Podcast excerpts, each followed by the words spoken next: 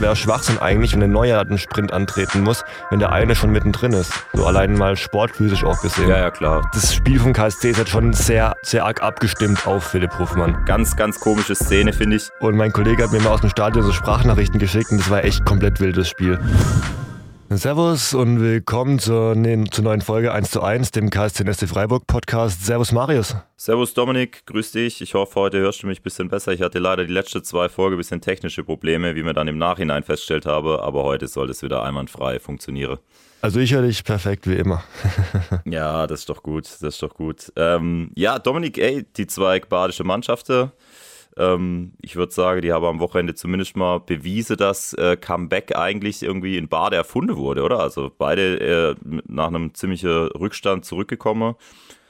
Wobei beide wahrscheinlich auch nicht so ganz zufrieden waren mit dem Ergebnis, oder was denkst du? Ja, gerade bei Freiburg war sie extrem unglücklich. Also ich weiß nicht, hast du es angeschaut? Ja, ja. Weil ich hatte währenddessen Sendungen, habe es nur so am Ticker verfolgt und mein Kollege hat mir mal aus dem Stadion so Sprachnachrichten geschickt und das war echt komplett wildes Spiel. Also im ersten Angriff, das habe ich mir direkt noch angeschaut, im ersten Angriff dann direkt ein Elfmeter nach Videobeweis. Das war ja auch schon extrem unglücklich. Also ja, da kann er eigentlich nicht viel machen, ist halt einfach dumm gelaufen. Und danach halt direkt der Konter. Also nach 13 Minuten schon 2-0 hinten liegen. Ich dachte echt, okay, hoffentlich wird es jetzt nicht so eine Revanche aus dem Hinspiel für Gladbach. das stimmt. Ja, ich, ey, ich weiß gar nicht, hast du das letzte Woche gesagt, ähm, dass du dir wünschen würdest, dass da irgendwie so ein Profi oder ein Ex-Profi-Fußballer quasi im Video-Assistant-Raum sitzt in Köln? Oder habe ich das irgendwo anders gehört? Weiß gar nicht. Nee, also ich weiß nicht. Du warst nicht, okay. Nee, weil das, das fand ich eigentlich ein ganz guter Ansatz, weil in dem Fall, wie du sagst, äh, Chico Höfler bei dem Elfmeter, was soll er machen? Also wenn er sich da nicht abstützt, dann, dann knallt er halt irgendwie mit der Schulter oder mit dem Gesicht oder wie auch immer auf dem Rasen auf. Und ja, ähm, ja also ganz, ganz komische Szene, finde ich. Ähm, er, er, man sieht auch, wie er es dem Schiedsrichter versucht zu erklären, ey, ich stütze mich doch nur ab. Ja. Ja, ist auch schwierig, weil das ist halt das Regelwerk. Es ist halt Hand und es wurde ja von geändert, von gefühlt 30 Mal und neu ausgelegt, aber ja. Ja, das ist immer so ein Streitpunkt, da könnten wir auch ewig diskutieren. Ja, aber ich glaube, die Stützhand gibt es da schon. Also diese, also also wie, wie soll es wie, wie, wie sonst funktionieren so? Also ich glaube, Stützhand müsste man vielleicht nochmal nachlesen, aber äh, das war sehr, sehr diskutabler Elfmeter, wurde auch im Nachhinein oft äh, diskutiert. Ähm, ja, ansonsten das zweite Tor, ich finde halt, der Embolo ist einfach eine Maschine. Also ich habe es ja auch vor dem Spiel schon gesagt, für mich ist Gladbach echt, hat eine überragende Mannschaft, also wirklich vom Kader her Top 5, die haben es halt nur oft nicht so auf der Rase gebracht. Ja, aber dann, dass Freiburg dann so zurückkommt und es sogar noch in 3 zu 2 dreht, ja, fand ich schon sehr beeindruckend. Extrem und vor allem am Anfang der zweiten Halbzeit da wirklich Schlag auf Schlag hat es ja nur noch in der Gladbach-Hälfte eigentlich das Spiel abgespielt. Und das war ja auch, also erst der Elfmeter und dann das Tor von Günther. Also hätte ich nicht erwartet, weil das war ja eigentlich jetzt kein Strahl, der Schuss. Ja mehr oder weniger einfach extrem gut platziert fast reingerollt. Also für Sommer extrem schwierig einfach. Dann am Ende natürlich noch den Kopfballtor, das Kopfballtor von Stindel, extrem unglücklich einfach. Ja, total. Also ich meine, zur Halbzeit hätte es wahrscheinlich jeder unterschrieben, äh, das Unentschieden, aber ja, man darf auch den Fehler nicht machen, immer wieder zwischendurch so auf die Blitztabelle zu schauen, das hat, weil ich habe dann geschaut, okay, Leipzig lag zu dem Zeitpunkt dann schon hinter, als Freiburg 3-2 geführt hat. Ähm, und dann hast du halt gedacht, okay, jetzt sieht es halt richtig gut aus. Dann hat, äh, ich glaube, der Abstand auf Platz 5, äh, auf Platz 6 war dann auch relativ groß zwischenzeitlich. Ja, und so ist natürlich, wird es jetzt natürlich schon, schon schwer, weil ich eben vor allem auf Leverkusen schaue, was so die Champions League-Plätze angeht. Und das sind halt drei Punkte plus das schlechtere Torverhältnis. Klar, Leverkusen hat jetzt auch noch einen schwierigen Spielplan. Freiburg spielt jetzt in Hoffenheim am Samstag. Also, ja, es, ich denke, äh, es ist schon noch alles möglich, aber klar, ein Sieg wäre natürlich extrem wichtig gewesen. Ja, klar. Und es sind nur noch drei Spiele jetzt und das wird extrem knapp ja. da oben noch. Also auf Leipzig nur zwei Punkte, auf Leverkusen drei Punkte, nach unten auch nur zwei Punkte. Also da kann wirklich noch alles passieren. Von Europa League, Conference League oder sogar Champions League. Oder gar nichts. Oder ja, auch gar kein ja. internationaler Wettbewerb. Wer weiß. Ja, gut, ich meine, äh, Euroleague ist halt immer noch die Möglichkeit dann über einen DFB-Pokalsieg, wäre ja auch automatisch dann drin. Ähm, das ist eigentlich der auf dem Papier leichteste Weg, aber ja, ich hoffe immer noch, dass ich es sogar unter die erste vier schaffen würde, einfach allein aus finanziellen Gründen schon. Also klar, natürlich, wenn du dann irgendwie als SC Freiburg gegen Real Madrid oder so spielen würdest in der Gruppephase, das wäre natürlich einmalig, aber wie gesagt, allein schon um diese große Töpfe da mal so ein bisschen anzuzapfen, das wäre schon stark. KSC hat auch gespielt, auch unentschieden durch ein Comeback, ähnlich wie bei Freiburg, nur nicht 3 zu 3, sondern 2 zu 2. Ja, es war, ich fand es sehr enttäuschend vom KSC, gerade in der ersten Halbzeit. Also ich glaube, es ging alles so, äh, das Stadion war nicht ganz ausverkauft, aber 17.500 oder so waren drin, aber trotzdem extrem gute Stimmung, äh, große Vorfreude, es war super Wetter, eigentlich alles war also angerichtet für ein, für ein tolles Fußballspiel. Ja, nur die, die Mannschaft hat es halt irgendwie nicht so auf den Rasen bekommen. Also ähm, natürlich O'Shaughnessy beim ersten Tor sieht er echt sehr, sehr schlecht aus, verliert da so ein bisschen oder verliert relativ leichtfertig den Ball an der Eckfahne, kriegt ihn dann an die Hand oder an den Arm. Vielleicht auch diskutabel, aber ja, und dann für ihn ein extrem bitterer Nachmittag, weil dann, äh, oder Abend war es, ähm, dann kriegt er noch einen Schlag auf den Kopf und muss dann kurz darauf noch ausgewechselt werden. Also ja, ich glaube, das war. Ja, auch der Fehler von Kuster wäre fast noch ein Tor gewesen. Das war ja auch extrem knapp. Genau, Kuster, ja. Also da lief irgendwie in der ersten Halbzeit so gar nichts für den KSC. Nee. Und wir hatten diese Woche davon, also eigentlich ein klarer Pflichtsieg. Ingolstadt schon sicher abgestiegen. Also jetzt sicher abgestiegen durchs Unentschieden.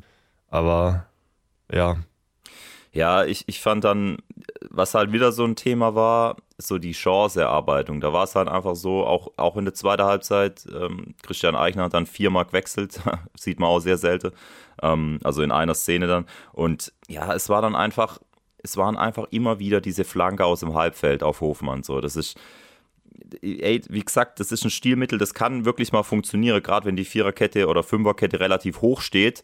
Eine schöne Flanke hinter die Kette, so das macht Philipp Heise macht es oft. Aber wenn die, wenn die tief stehen und äh, Ingolstadt hat ja auch wirklich kopfballstarke Innenverteidiger, dann ist das wirklich für mich einfach nur, ja, Alibi oder so. Weißt du, wie ich meine? Also das, da kam einfach nichts dabei rum. Es war auch gefühlt so ein bisschen ideenlos. Es war, am Anfang genau. haben sie gemerkt, es klappt gerade nichts und direkt hinten gelegen, relativ früh also in der 24. Und dann war es für mich auch so ein bisschen so, okay, jetzt einfach vorne rein, vielleicht passiert ja was. Und ist ja auch nicht so selten, dass Hoffmann den dann irgendwie noch, Hoffmann den irgendwie noch verwandelt. Ja, aber das ist eben das, also da frage ich mich halt dann manchmal, wie das nächste Saison werden soll, wenn, wenn Philipp Hofmann nicht mehr da ist. Also entweder sie spielen diese Flanke halt gar nicht, je nachdem, ich denke, sie werden schon ein ähnlicher Spielertyp Hole, ähm, der dann sich auch für solche Flanke anbietet. Aber ja, vielleicht ist auch mal der Ansatz jetzt in der, in der, gut, es ist nur eine kurze Sommerpause, muss man auch sagen, da ist jetzt nicht so viel Zeit für große taktische Veränderungen, aber ja, so ein bisschen mehr Idee würde ich mir da schon wünschen. Einfach auch, ja, über die Außen ein bisschen mehr ins 1 gegen 1 oder bessere Kombinationen. Das sieht man einfach zu selten, finde ich. Und Schleusen hat man auch gemerkt, ist nicht so kopfballstark irgendwie jetzt mehr, schon mehrere Großchancen gehabt in den letzten Spielen und immer knapp daneben oder an einem Pfosten geköpft. Ja, wobei er ja dann wirklich das Tor macht dann. Das war, vielleicht gibt ihm das jetzt auch so ein bisschen Auftrieb. Ähm, vor allem spielt er jetzt am, am äh, Freitag gegen Hannover, wird er sicherlich auch im Sturmzentrum spielen, weil Philipp Hofmann noch gesperrt ist ähm, ja, das wäre für ihn extrem wichtig, wenn er da jetzt vielleicht nochmal ein Tor macht, weil klar, so ein Stürmer lebt natürlich auch vom Selbstvertrauen. Wie du sagst, er hat zuletzt hat er seine Chance nicht so genutzt. Äh, Gerade gegen, ähm, in welchem Spiel war das, wo er diese große Chance noch hatte? Gegen. Ich meine, das war in Paderborn, oder? Ja, Paderborn. Paderborn war es genau. Da hat er ja echt auch noch eine riesige Chance gehabt, wo er aus kurzer Distanz vorbeiköpft. Ähm, ja, wenn es läuft, dann macht er die natürlich. Bei Philipp Hofmann läuft die ganze Saison schon. Ähm, von dem her, ich, Schleusner, ich finde von seiner Anlage her ist er wirklich ein interessanter Spieler, weil er sich eben auch mal fallen lässt, weil er auch mal über den Flügel kommt und so. Also er kann schon auch für die nächste Saison ein sehr wichtiger Faktor für den KST werden, denke ich. Extrem. Vor allem vielleicht, wenn er auch dann, wenn er alleine ohne Hofmann im Sturm spielt, hat er vielleicht auch mehr Möglichkeiten oder kann mehr eingesetzt werden, weil es läuft halt schon, also das, das Spiel vom KSC ist halt schon sehr deut sehr arg abgestimmt auf Philipp Hofmann. Und wenn er fehlt, wird es dann vielleicht sich ein bisschen wandeln und mehr auf ähm, Fabian Schleusner gehen. Ja, muss es. Wir haben ja schon oft drüber gesprochen. Oder halt einfach so ein bisschen eine variablere Offensive, Offensive wo halt vielleicht auch mal, ja, wer auch immer, Badmatz oder wer auch immer da jetzt noch neu dazukommt, dann äh, vielleicht auch mal in die Mittelstürmerposition geht und sowas. Was ich auch immer ganz, ganz cool finde, wenn man da nicht so diesen klassischen Stoßstürmer hat, sondern eben so eine Rotation. Aber ja, das werden wir sehen. Also, Vielleicht auch Arase, wer weiß. Genau, genau, den haben, den haben sie jetzt schon geholt, richtig. Ähm, ja, auf jeden Fall war es dann halt wieder Philipp Hofmann, der dann noch das 2 zu 2 macht. Ähm, ja, beide Tore vorbereitet von Marvin Wanicek, zweimal per Standard. Also, ich weiß nicht, wie es dir geht, aber ich finde, der spielt wieder vielleicht sogar eines, vielleicht spielt er sogar seine beste Saison, oder wie siehst du ihn? Der fällt jede Saison extrem auf, finde ich. Ja, eigentlich eher als defensiverer Mittelfeldspieler mal gedacht gewesen, so. Aber durch seine starken Freistöße und Distanzschüsse fällt er erstens mit den extrem schönen Toren auf, die, ich sag mal, einfach ein bisschen spektakulärer sind, also entweder von weit weg oder halt wie den Elfmeter, den er in Winkel einschweißt. Aber halt auch, ja, seine Vorlagen. Ich glaube, das hat auch kaum jemand auf dem Schirm einfach, weil dann die meisten doch eher die Torjäger sehen, wie Philipp Hofmann zum Beispiel. Aber ich weiß, du hast die Zahlen rausgesucht. Wie viele Vorlagen hat er diese Saison schon gemacht? Also er hat äh, zuerst mal da neun Tore geschossen, drei davon elf Meter, aber hat halt auch drei von drei verwandelt. In, in dem Pokal hat er leider nicht getroffen gegen HSV. Ähm, und dann noch sieben Vorlagen. Also das ist schon 16 Scorepunkte. Das ist, das ist richtig viel. Und gerade so diese Standards, ähm, die, die musst du halt auch erstmal so bringen. Also das ist gerade für so eine Mannschaft wie der, wie der KSC, der sich halt auch spielerisch dann schwer tut, ist das so, so wichtig, dass das auch in der nächsten Saison, auch ohne Philipp Hofmann, dass das dann funktioniert, ähm, weil du hast auch so viele kopfballstarke Spieler, auch gerade die Innenverteidiger. Ähm, also das ist ein Mittel, da muss der KSC sehr, sehr drauf setzen. Ja, und er ist auch schon wirklich lange beim KSC, schon seit 2017 und ich denke auch, er ist einer, der so Potenzial hat, wirklich mal ewig, so, also nicht ewig, aber dieses Gefühl von ewig, wie zum Beispiel jetzt Nies Petersen bei Freiburg, der ja auch gefühlt ewig schon da ist. Ich glaube, Wanizek, der könnte auch genau so ein Spieler werden. Ja, vor allem, äh, es spricht ja auch für ihn, dass er wirklich auch den, ja, den Schritt in die dritte Liga sogar mitgemacht hat und ich bin mir sicher, dass der Angebote hat er auch von Bundesligist. Also ich habe den eigentlich auch immer so ein bisschen. War da nicht mal sogar irgendwas mit Werder Bremen im Gespräch, glaube ich? Ich habe da irgendwas im Kopf noch. Ganz bestimmt. Also, ob es jetzt Werder Bremen war, weiß ich nicht, aber da gab es ganz sicher Bundesligisten, die da anklopft haben. Ähm, und wie gesagt, ich finde, mit seiner Spielweise hätte er oder würde er immer noch sehr gut auch zum SC passen, weil er einfach technisch extrem gut ausgebildet ist, weil er auch extrem viel läuft. Auch da habe ich noch was rausgesucht. Das ist nämlich gerade beim SC eben so extrem wichtig. Also er, die, er hat die zweitmeiste Kilometer in der gesamten zweiten Liga abgespult ähm, nach Mats Möller-Deli von, von Nürnberg. Ähm, also das ist schon krass, weil er ist ja, ist ja auch nicht nur so, dass er jetzt irgendwie nur nach links und nach rechts läuft, sondern er macht ja oft diese tiefe Läufe in die Spitze, also bis in 16er rein. Und das ist Wahnsinn. Also 11,76 Kilometer pro Spiel im Schnitt. Das finde ich schon echt beeindruckend, ja. Das ist auf jeden Fall. Also Magnetek auch extrem wichtig für ein KST, weil er auch gefühlt noch dazu sehr viel Stabilität reinbringt. Weil viele werden ja teilweise technisch unsauber, machen viele Fehler, gerade wenn das Spiel gegen Ende geht, wenn sie viel laufen. Aber Ivanicek, der ist eigentlich immer sicher, gewinnt viele Zweikämpfe und ist halt auch emotional, finde also psychisch ein extrem wichtiger Faktor für die Mannschaft, glaube ich. Der einfach mit Gondorf einer, der am meisten ist, der immer anspornt und nochmal nach vorne zieht und es immer weitermacht. Genau, ist auch eine absolute Identifik äh, Identifikationsfigur für, den, für die Fans auch. Ähm, kommt aus Bruchsal, hast du auch schon gesagt, also er ist wirklich auch total verbunden mit dem Verein. Ähm, genau, du hast schon angesprochen, mit im, gerade in Kombi mit äh, Jerome Gondorf, der auch wieder relativ viel gelaufen ist. Ich habe eben die Laufleistung gerade noch vor mir. Also äh, Philipp Heise ist auf zwei in der internen Liste beim KSC, dann kommt schon Gondorf. Dann kommt überraschend Philipp Hofmann, der auch 9,3 Kilometer pro Spiel gelaufen ist. Auch überraschend, finde ich. Also man sieht, man denkt ja eigentlich eher, ja gut, er steht da nur so rum, aber er macht doch eben viele Meter. Und genau, und dann kommt noch ähm, Tim Breithaupt. Der allerdings, ähm, das habe ich mir auch aufgeschrieben, dass ich finde, er ist sehr viel, also der läuft wirklich so viel horizontal, mal nach links, mal nach rechts, auch wichtig natürlich. Nur könnte ich mir vorstellen, dass es sehr, sehr wichtig wäre, wenn er jetzt in der nächsten Saison so einen Schritt nach vorne macht, dass er auch sich in, der, in, der, in die Offensive noch ein bisschen mehr einstellt, damit dann vielleicht auch mal so ein Jerome Gondorf, der jetzt ja halt auch schon ein gewisses Alter hat, ähm, vielleicht dann er auch mal diesen absichernden Part übernehmen kann und sich auch mal ein bisschen ausruhen kann, weil wie gesagt, er ist jetzt schon 33, er macht auch sehr viele intensive Läufe nach vorne und ja, da einfach noch so ein bisschen mehr Gleichgewicht reinzubringen, könnte ich mir, also glaube ich, würde dem KSC schon gut tun. Das ist nicht für den KSC eh allgemein auffällig, dass da ziemlich viel nicht unbedingt getauscht wird, aber dass dann halt dann mal die Außenverteidiger mit nach vorne gehen, mit einem Angriff laufen und dann sich halt eher die äußeren Mittelfeldspieler ein bisschen zurückfallen lassen und noch absichern. Also äh, passt dieses Wechselspiel, finde ich, auch echt gut in der Mannschaft. Gerade auf der linken Seite hat man es auch öfter mit Lorenz schon gehabt darüber. Ähm, und es gibt natürlich auch ganz neue Möglichkeiten, mit noch mehr Tempo nach vorne zu kommen, weil man dann natürlich auch ein paar Pausen mehr hat dadurch. Ja, total. Das war jetzt zum Beispiel am Wochenende war das auffällig. Genau, Marc Lorenz kam rein, Äh, hinter ihm Kilian Jakob. Ähm, und dann war es aber teilweise so, dass wirklich äh, Lorenz abgesichert hat und Jakob mit nach vorne ist. Also wie du sagst, ist wirklich, das machen die gut. Ich sag aber Mittel. Was auch Sinn, ja, ja, was ja auch Sinn macht, weil wenn jetzt der Außenverteidiger zum Beispiel abläuft und eh gerade einen Schwung hat, dann nehm ihn doch mit nach vorne. Und dann bleibt halt Lorenz zurück und sichert eher ab, weil das dann wäre wär Schwachsinn eigentlich, wenn der Neue einen Sprint antreten muss, wenn der eine schon mittendrin ist. So allein mal sportphysisch auch gesehen. Ja, ja, klar, total. Auf jeden Fall. Das sieht man ja beim SC auch, wenn da Christian Künder anläuft, ja, dann sagt keiner, ey, bleib hinter, Junge, sondern der, da, da sagt dann äh, Grifo wahrscheinlich, oder der nimmt ihn ja dann oft mit. Also das ist natürlich. Ja, ja aber genau, noch, äh, noch ein letzter Satz zur Laufleistung. Äh, ich möchte auch nicht zu sehr auf den Statistiker rumreiten, aber das fand ich interessant. KSC ist in der Liga nur auf Platz 10, was die Laufleistung angeht. Und das hat mich sehr überrascht. Und ich muss sagen, ich glaube, dass das auch was ist, was jetzt auch die Trainer oder gerade Christian Eichner wahrscheinlich nicht so gefallen kann oder auch, wo er wahrscheinlich sich wünschen würde, dass da noch mehr geht, weil ich, also ich hatte eher den Eindruck, dass der KSC sehr, sehr über, über die physische Leistung kommt, also dass sie die Gegner halt mürbe machen wolle, kaputt laufen wolle. Und ähm, Platz 10, also ja, KSC ist einfach nicht so, wie soll man sagen, so dominant, dass sie, dass man kann sagen, natürlich klar, man lässt, man lässt lieber den Ball laufen, aber das sieht man beim KSC gar nicht so oft, dass sie jetzt den Gegner hinterherlaufen lassen. Also da könnte ich mir vorstellen, dass es halt doch vielleicht dann der ein oder andere Meter war, der dann auch gefehlt hat in entscheidende Duelle, dass sie dadurch vielleicht auch den ein oder anderen Punkt verloren haben. Oder wie siehst du so eine Statistik? Würdest du sagen, boah, das hat gar nicht so viel Wert?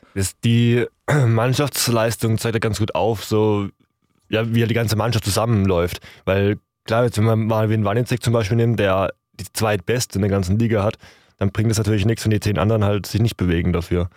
Ähm, deswegen ist schon ein Punkt, der bestimmt angesprochen werden muss, gerade in der Verteidigung wahrscheinlich, die, dass die vielleicht noch ein bisschen mehr mit vorgehen oder wenn sie vorne sind, mehr schneller und öfter zurücklaufen und ich, ja, ich weiß nicht genau, woran es liegt, aber ich könnte mir vorstellen, dass dann halt zum Beispiel in der Verteidigung oder auch auf den Außenbahnen einfach da viel fehlt. Ja, es sind ja nur Nuancen so. Das ist jetzt, ich habe jetzt die genaue Zahl, habe jetzt nicht mehr vorliegen, aber es ist jetzt, wahrscheinlich laufen die jetzt nicht viel weniger als alle anderen, aber das sind halt, es sind halt auch nur Nuancen, die auf dem Niveau entscheiden. Also ich könnte mir schon vorstellen, dass es dann auch gerade so die offensive Außen sind, jetzt wie so ein äh, Benny Goller oder so, der ja eigentlich schon, wenn man ihn so im Stadion sieht, der ja schon nonstop unterwegs ist und so, aber anscheinend halt doch nicht ja, diese Meter abspult, die er wahrscheinlich abspulen müsste.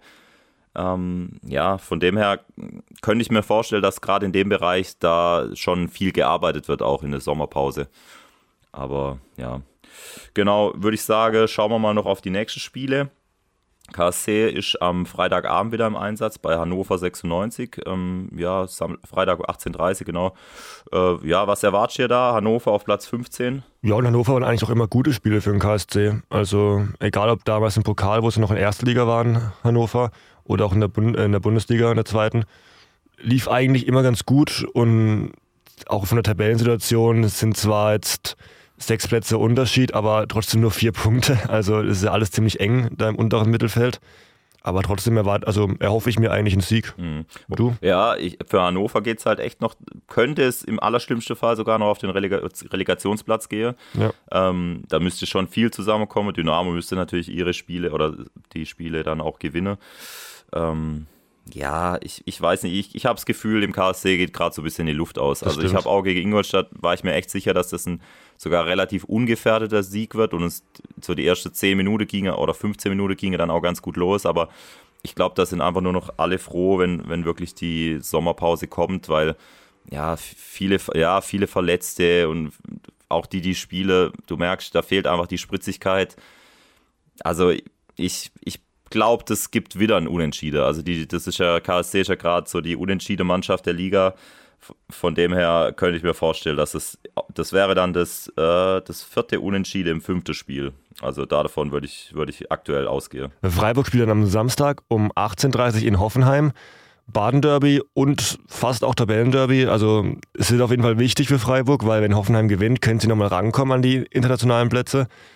Wenn Freiburg gewinnt, können sie an Leipzig rankommen, vorbeiziehen, weil die, ziehen, die spielen gegen Gladbach.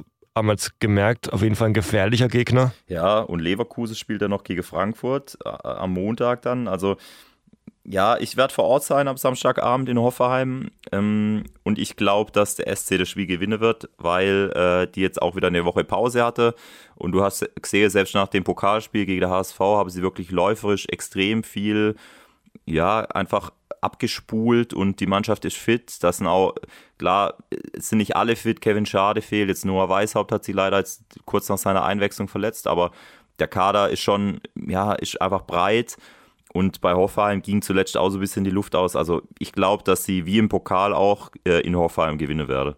Ja, also ich habe auch ein gutes Gefühl. Und ja, zu dem Thema noch mit der Laufleistung. Also Christian Streich hat ja auch selber gemeint, also andere haben auch englische Wochen und seine Spieler, er legt da viel Wert drauf, dass die fit sind. Und die haben da auch fit zu sein und das hat man auch gemerkt im Spiel. Also von irgendeinem von einer Muskelschwäche oder irgendwas hat man da nicht viel gemerkt. Ja, können sich schon mal dran gewöhnen. Nächste Saison werde vermutlich einige englische Woche auf sie zukommen. Hoffentlich. Hoffentlich, genau. War mir eine Freude, Marius. Ja, mir auch, wie immer. Und wir hören uns nächste Woche wieder. Genau, bis dann, macht's gut. Ciao.